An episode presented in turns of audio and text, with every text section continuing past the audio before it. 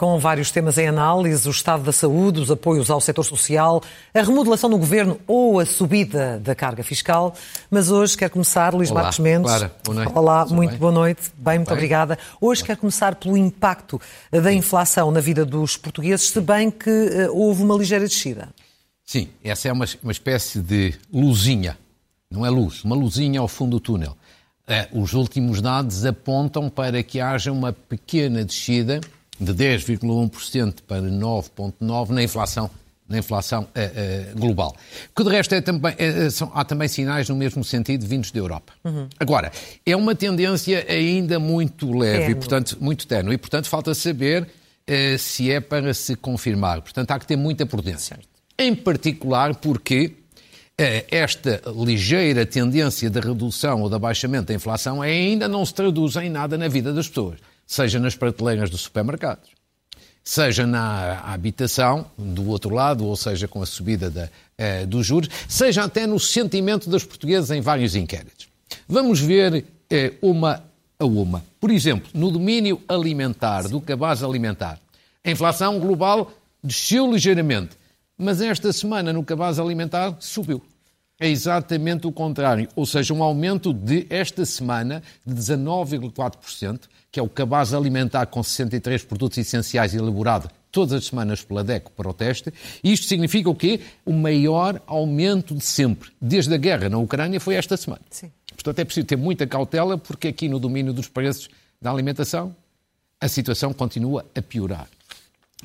Depois vejamos o domínio da habitação. Do crédito Do à crédito à habitação. O outro lado, que é a subida da Euribor.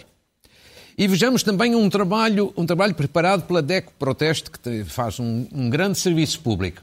Vejamos esta comparação com, a com um empréstimo de 150 mil euros a 30 anos, como o Euribor de, a 6 meses, um spread de 1%.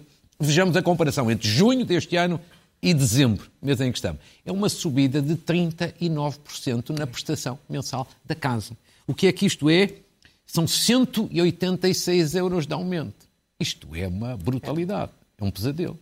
Segundo, agora vejamos o mesmo exemplo, mas com o Euribor a um ano, não a seis meses. Portanto, comparando dezembro do ano passado, 21, e dezembro deste ano, 2022, a prestação da casa sobe 56%. Isto é um estudo feito pela DECO Proteste, ou seja, de um aumento de quanto? Dos 296 euros na prestação. Pois bem, diz-se-á, mas isto é um empréstimo de 150 mil euros. Bem, mas, por exemplo, na Grande Lisboa, no Grande Porto, há empréstimos Muito até bastante maiores, porque as casas são mais caras. E, portanto, estamos a falar de aumentos de prestações mensais que podem ser na ordem dos 300 ou 400 euros.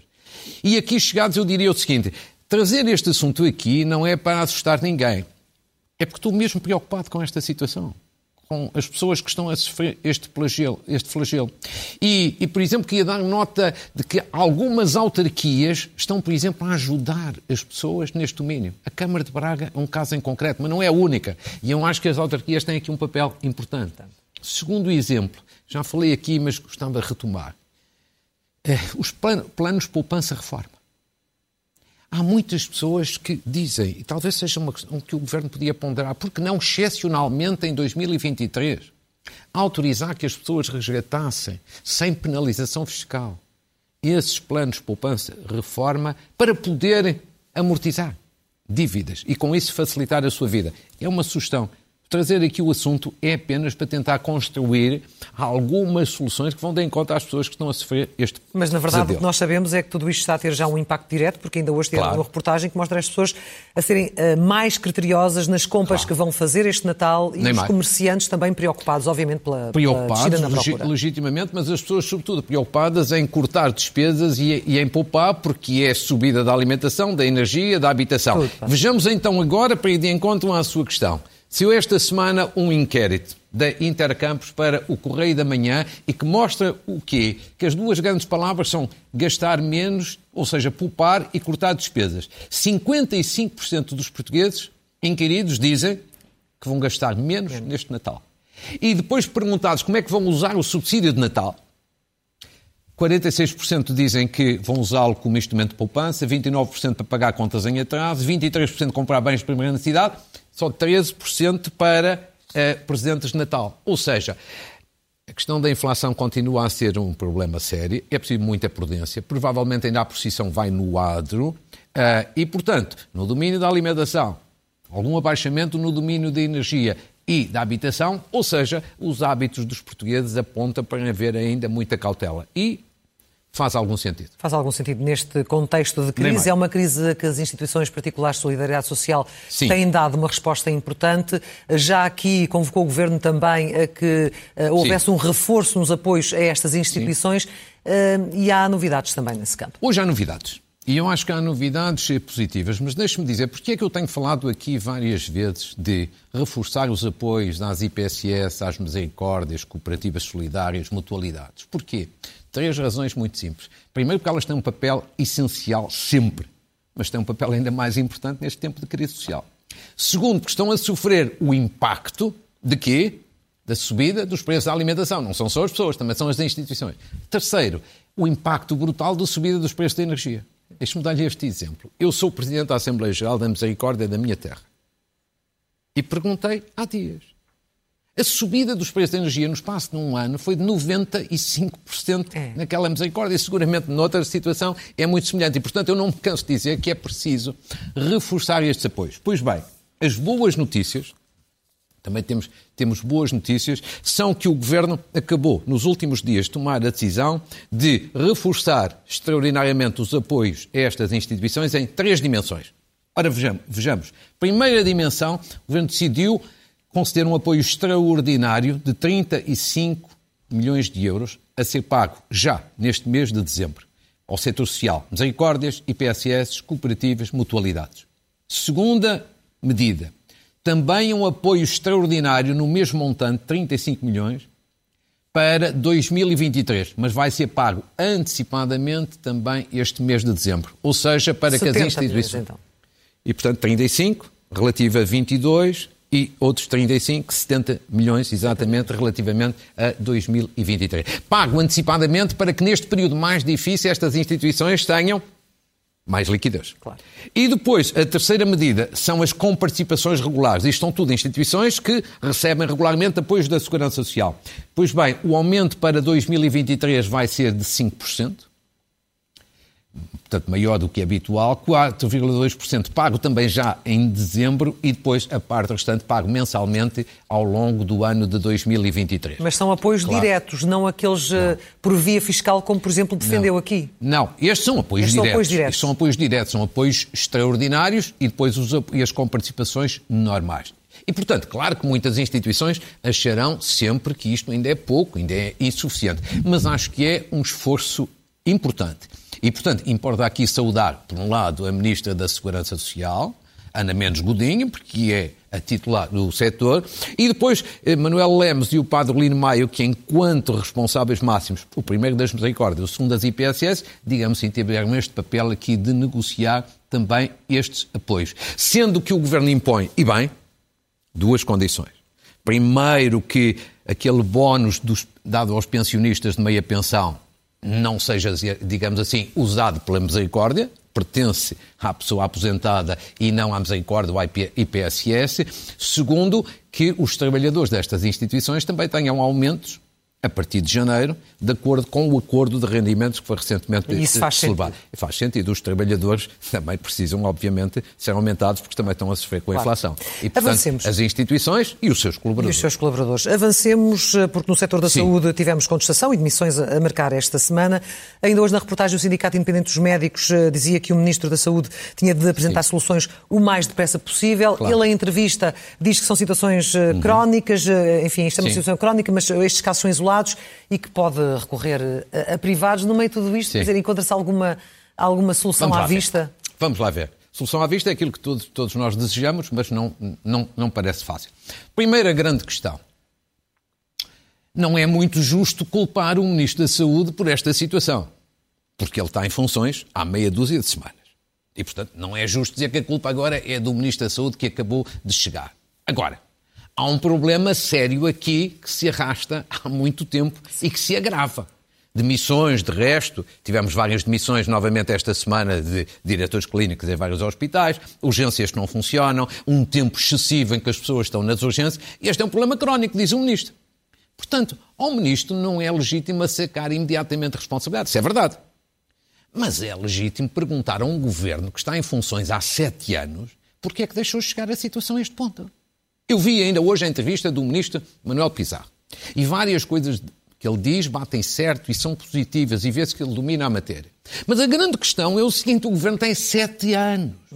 Não são sete meses. Não é este ministro, mas é o primeiro-ministro e todos aqueles que passaram por lá. Esta é a parte que é difícil de compreender. Então, em sete anos, a situação, em vez de melhorar, piorou.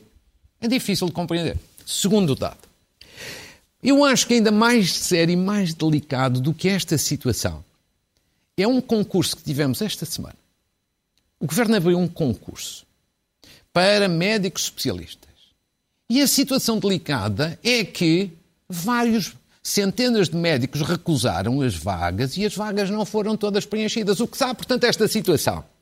Até há um esforço para contratar médicos, mas os médicos não querem uma, não situa querem. uma situação não. Não são todos, evidentemente são alguns. Vejamos até esses dados, porque esta matéria, com exceção do Diário Notícias e pouco mais, foi pouco, digamos assim, eh, tratada esta semana. Concurso para médico especialista.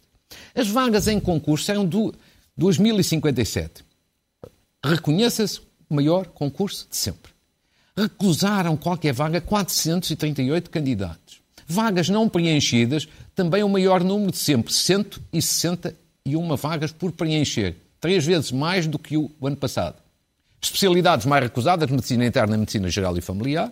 E depois, indo em conta aquilo que muito se tem falado no dia de hoje, Sim. quais são os locais mais recusados? São os hospitais aqui de Lisboa e Val do Tejo, que vai de em conta aquilo que o Ministro diz, a, percepção que existe é que no Norte a organização do sistema de saúde funciona melhor, melhor. do que aqui no Sul. Agora, independentemente das questões mais pontuais, mas isto tem sido há uma questão de fundo. Há uma questão de fundo. É essa questão de fundo que é difícil de compreender, que durante sete anos não tenha, não, não tenha sido atacada, que é ser-se médico no Serviço Nacional de Saúde deixou de ser uma função atrativa. Atrativa. Apesar do investimento, apesar de ser uma Sim, aposta do governo. Mas eu acho que há, sobretudo, já há muito tempo diagnosticadas várias razões, mas eu destacaria três, não são as únicas, mas são para mim as mais importantes. Primeiro, os médicos são mal pagos.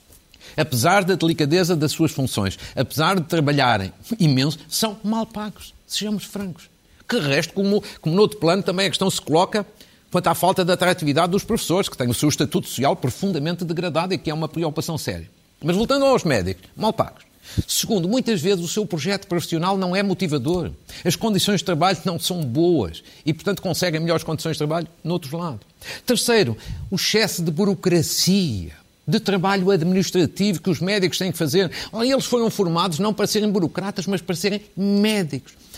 Não são as únicas razões, mas são três razões essenciais que levam a dizer que ser-se médico, designadamente no Estado, deixou de ser atrativo. Então, como é que essa situação se inverte? Bem, tem, que se, tem que se inverter. O Ministro, por exemplo, deu uma orientação que Sim. me parece na boa direção. Por exemplo, a chamada dedicação plena, que é uma coisa diferente de exclusividade. Dedicação Sim. plena. E, portanto, com uma remuneração maior do que é habitual. E, portanto, parece ser um bom caminho, na boa direção. A grande questão é, é, é esta: o que é preciso é fazer. Diagnósticos estão todos feitos. Médico no Serviço Nacional de Saúde hoje não é uma função atrativa, é preciso voltar a torná-la atrativa, porque senão temos esta situação que há muitos anos atrás não existia. Temos concursos, e depois as vagas não são, não são preenchidas. Ou seja, o Estado quer contratar médicos e os médicos não querem ser contratados. Mas há médicos que dizem que não é apenas uma questão salarial, é mesmo uma questão de organização, de sistema, de Eu gestão. Acho que, são, acho que são as duas coisas, claro. São as duas coisas. Evidentemente que é uma questão salarial. São mal Também, pagos. Também, sim. Não, sejamos francos, não vale a pena fugir à questão. São, evidentemente, mal pagos e, portanto, tem que encontrar soluções para remunerar melhor. E depois, há um problema, de facto, de organização, há um problema de gestão, há um problema, de, de facto, nesse plano de mau funcionamento do Serviço Nacional de Saúde, sem dúvida. Portanto, é preciso resolver ambas as partes. Volto ao início, é difícil é compreender que ao fim de sete anos certo. tínhamos estes problemas a serem agravados em vez de serem melhorados. Sendo que esse era um objetivo do Governo desde que assumiu funções em 2015. E agora esperemos que o Ministro que agora entrou seja capaz de traduzir em atos aquilo que ainda hoje afirmou na sua entrevista. Sim. Esta semana nós ficamos também a saber que a carga fiscal em Portugal foi das que mais aumentou entre os países da OCDE. Sim. Isto é, obviamente, penso, um motivo de inquietação, porque eh, Sim. tem um lastro para outros setores, não é? Afeta tudo. Claro que afeta. A OCDE divulgou um relatório. Foi divulgado, mas foi. Estamos em Mundial de Futebol e, portanto, foi pouco discutido, pouco debatido, pouco refletido. Mas, evidentemente que um dado é que a carga fiscal, que são impostos e contribuições sociais, não são só impostos, impostos e contribuições sociais, a carga fiscal em Portugal voltou a aumentar de 2020 para 2021, em percentagem do PIB. Mas, sobretudo, o que o relatório da OCDE diz é uma coisa ainda mais importante. É que no espaço aqui, basicamente, de 10, 11 anos, a nossa carga fiscal foi das que mais subiu no âmbito internacional. Vejamos rapidamente os números principais de uma forma muito simples para depois refletir sobre eles. Em 2010, a nossa carga fiscal era sensivelmente o correspondente a 30,4% do PIB, da riqueza nacional. Em 2021, 11 anos depois, subiu para 35,8%. Ou seja, teve um aumento de mais de 5 pontos percentuais. E está claramente acima da média da OCDE, que está neste momento nos 34,1%. Ou seja, nesta parte que tem a ver com impostos, contribuições sociais, mas os impostos desde logo pesam imenso, evidentemente nós aí somos campeões. Mas esta é a parte em que nós não devíamos ser campeões não é um campeonato, nem uma liderança, ou, ou quase liderança, de que nos orgulhe. Porquê? Porque uma carga fiscal muito elevada, muito alta, penaliza a economia. Penaliza as pessoas e penaliza as empresas. Penaliza a economia porque uma carga fiscal muito elevada, em princípio, cresce menos. Há, mesmo, há menos incentivo para investir. E, portanto, também perdem as pessoas. Com menos economia, menos crescimento, menos investimento, os salários não crescem como deviam crescer. E depois temos um problema sério de baixo salário. E é mau também do ponto de vista das empresas, evidentemente que afeta na sua competitividade. Já para não falar na classe média, que normalmente é asfixiada e muito fustigada com impostos. Mas deixe-me fazer-lhe uma, colocar aqui uma claro questão, que porque era um dos argumentos sempre que se está no governo. Eu lembro claro. que a questão da carga fiscal era motivo de combate político quando estava, por exemplo, claro. o PSD no, no governo claro. e, entretanto, agora a situação inverteu-se. E o argumento de quem está no governo é, a parte dos impostos é uma coisa, a parte das contribuições significa que há mais pessoas empregadas e que há mais contribuições e, portanto, este aumento nem sempre eh, pode ser encarado como negativo. Claro que nem sempre pode ser encarado por negativo, mas evidentemente que se no conjunto nós temos uma carga fiscal muito elevada, muito alta, muito acima da média dos padrões da União Europeia e da OCDE, evidentemente que isso penaliza toda mas a, a gente. Mas a nossa é puxada Agora, pelos impostos, sobretudo. Claro, pelos impostos e, sobretudo, penaliza toda a gente. Claro que há um outro ponto importante na sequência do que você disse, que é assim, muita gente diz, não, mas há países, por essa Europa fora, Ui, por exemplo, os nórdicos, Sim. países nórdicos, que até têm uma carga fiscal até maior do que a nossa portuguesa. Isso é verdade. Há alguns países assim que fazem essa opção consciente. Porquê? Porque têm uma contrapartida. Quer dizer, querem, até aceitam pagar mais impostos com esta contrapartida. Bons serviços públicos, excelentes serviços públicos, serviços públicos de grande qualidade. Mas nós não temos isso. Mas nós não temos essa contrapartida, seja na educação, seja na saúde ou na segurança social, como estamos aqui a ver hoje no domínio da saúde, essa excelência que outros países têm nós não temos. Ou seja, nós temos o pior deste mundo, os dois, os dois lados. Do, o lado pior, que é impostos elevados. E o outro lado pior, que é não ter serviços públicos com a qualidade que era exigível. E, portanto, convém também refletir, refletir nesta, nesta, nesta matéria, até porque isto tem muito a ver sempre com o nosso empobrecimento. Empobrecimento em termos relativos, ou seja, outros crescem um pouco mais do que outros. E esse dado não é relevante. Não, e depois também temos as pessoas muitas vezes revoltadas porque é que pagamos tantos impostos e depois não temos este serviço de qualidade e uh, muitas vezes a fuga também, também passa muito por se, esse sentimento de, de como, revolta em relação ao e sistema. E como se vê no domínio da saúde, não é apenas injetando mais dinheiro que se resolvem os problemas. Os problemas, os problemas de gestão, de organização e de falta de atratividade das carreiras médicas não têm a ver apenas com a questão financeira. E, entretanto, sobre os manuais escolares, o que é que. O que é Bem, que sobre os manuais escolares, ah, deixa-me só dizer, eu tenho ainda mais dificuldade em compreender que, com uma carga fiscal tão elevada, haja, por exemplo, uma decisão, como vimos esta semana na Assembleia da República, dos partidos mais à esquerda, que é de recusar manuais escolares gratuitos para o ensino privado. Olha, eu, eu a esse respeito devo dizer que melhor não conheço do que o editorial de ontem do diretor do Público, Manuel Carvalho, que dizia que isto é claramente preconceito e injustiça contra o setor Mas privado. Mas não acha que faz sentido? Repare, Naquela repare. lógica de que quem tem dinheiro para colocar os filhos nos claro. colégios privados não precisa de manuais escolares claro. gratuitos? Primeiro é a liberdade de educação, liberdade de ensino. Segundo, há muito boa gente no ensino público que é filho de famílias ricas e, todavia, tem manuais gratuitos. E há pessoas pobres que fazem um esforço para estarem em escolas privadas e que não conseguem ter manuais gratuitos. Acho, o diretor do público disse, e eu não consigo dizer melhor, acho que isto é, é muito de preconceito e de injustiça e, e é destas maneiras que é difícil compreender como é que temos uma carga fiscal tão elevada e não fazemos um esforço para um bocadinho mais de igualdade, por exemplo, também no setor da educação. Também nesta área. Bom, este governo entrou em funções há oito meses, uh, no final de 30 de março. Parece oito anos, mas facto é oito meses. meses. Uh, já sofreu uma uma pequena Sim. renovação, uh, pequena mas necessária, Dr. Luís Marcos Mendes. Não, esta, esta já não esta é a primeira. Não, esta não é, esta não é a primeira, mas Você esta fala agora, da remodelação desta, desta semana de alguns secretários de Estado.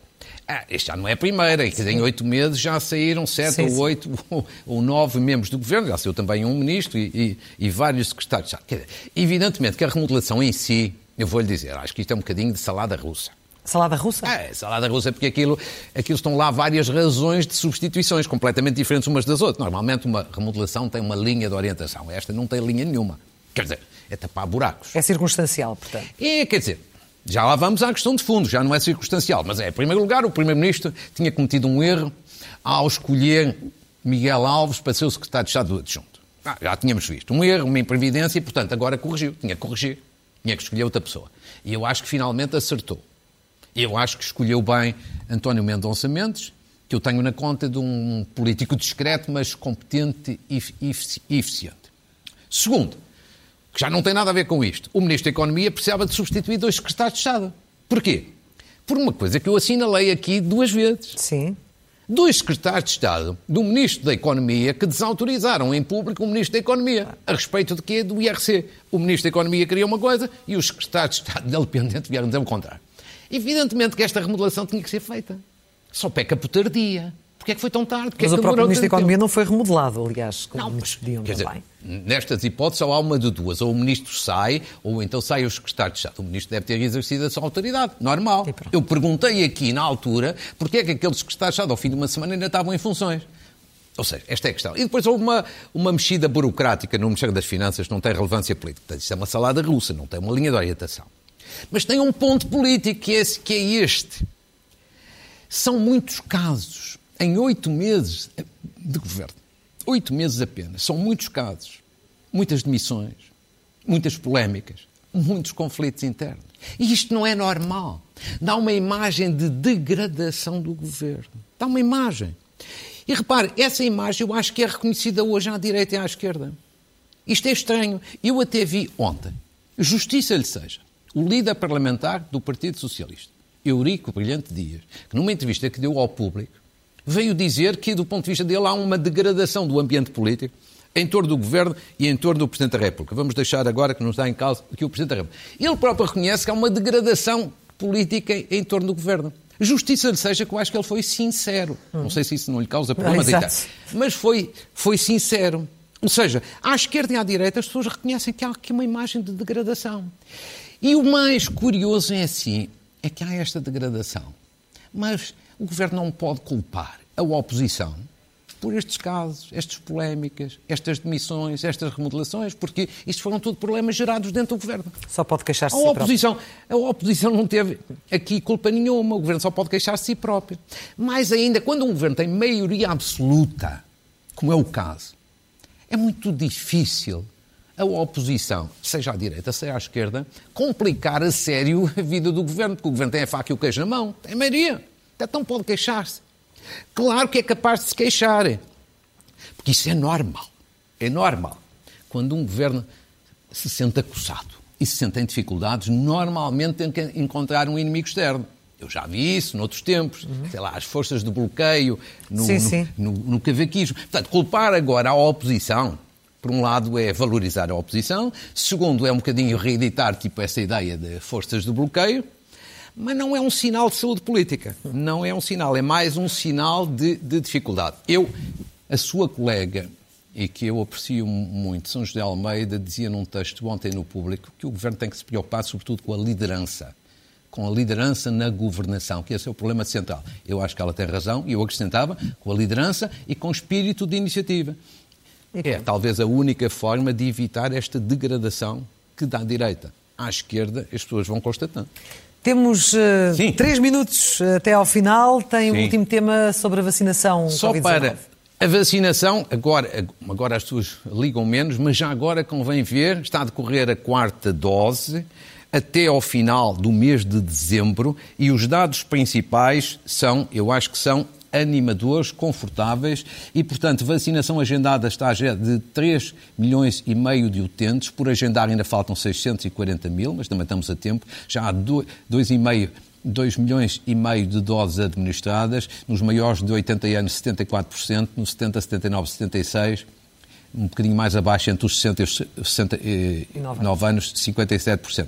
Há, todavia, um ponto ali que me foi explicado pelo Coronel Penha Gonçalves, que cumprimento porque tem feito um excelente trabalho, 80 mil idosos que, não tomar, que estão em risco, que não tomaram nem o reforço de dose na primavera, nem agora no outono e inverno. São idosos acima de 80 anos e, portanto, estão mais em risco.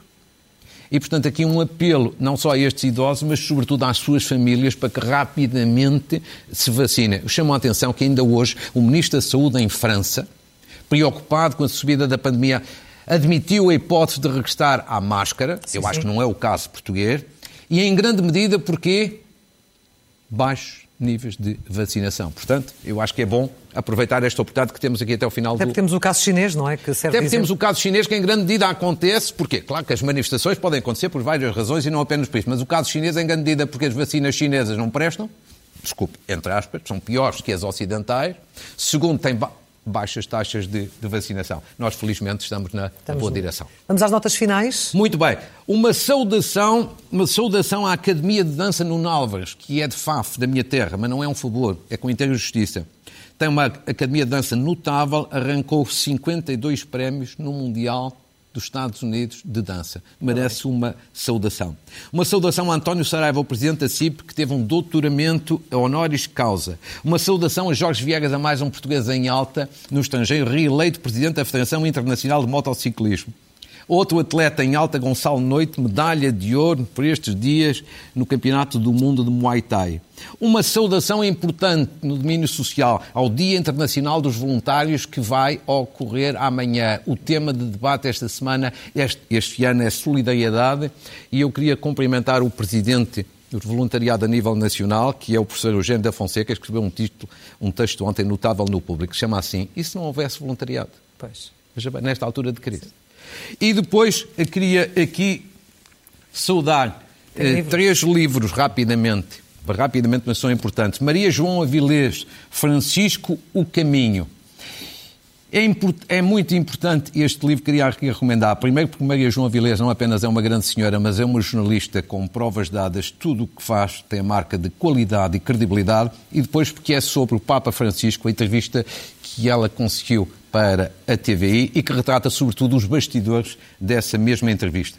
De Joaquim Chito Rodrigues, um general muito prestigiado, Macau, um homem, dois olhares, razões de uma descolonização exemplar. Este livro vai ser lançado uh, amanhã. Uh, é um pouco a história de Macau no plano da segurança e, de facto, deste trabalho importante que foi feito. E, a finalizar, literatura infantil A Saudade Desconhecida de um jovem de 14 anos que eu conheci esta semana mesmo pessoalmente.